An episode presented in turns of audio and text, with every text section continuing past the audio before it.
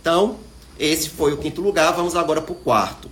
O quarto tema que mais cai na prova de gônadas no TIM é menopausa, certo? Principalmente questões relacionadas a como tratar os sintomas menopausais, os sintomas vasomotores. Né? Então, é o que mais tem caído é tratamento para os sintomas, principalmente sintomas vasomotores da menopausa, certo? E aí a gente tem que lembrar que a reposição estrogênica é o tratamento mais eficaz para os fogachos, para os sintomas vasomotores, mas nem toda paciente vai poder usar. E aí é muito comum na prova do TIM eles colocarem questão em que a paciente tem uma contraindicação, principalmente câncer de mama, tem uma contraindicação ao uso do, do, do estrógeno. E aí a gente vai ter que fazer o quê? Lançar a mão de alguma terapia não hormonal. Então, lembrar dessas possibilidades, dessas terapias não hormonais, né? Venlafaxina, desvenlafaxina, paroxetina,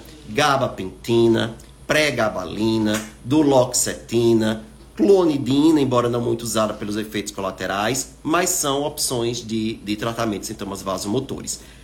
O que é que a gente também tem que saber para não acabar errando, né, quando a gente está falando de tratamento de sintomas menopausais?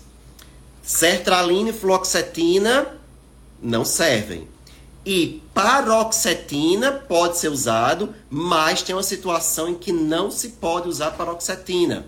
Mulher com câncer de mama em uso de tamoxifeno. Não podemos associar paroxetina com tamoxifeno. Isso também é muito comum de ser pedido na prova, de cair na prova, certo? Porque a paroxetina diminui a eficácia do tamoxifeno. Então você está atrapalhando o tratamento, que é um tratamento para diminuir a chance recidiva de câncer de mama. Então, Paroxetina com é, tamoxifeno não pode ficar ligado nisso, certo?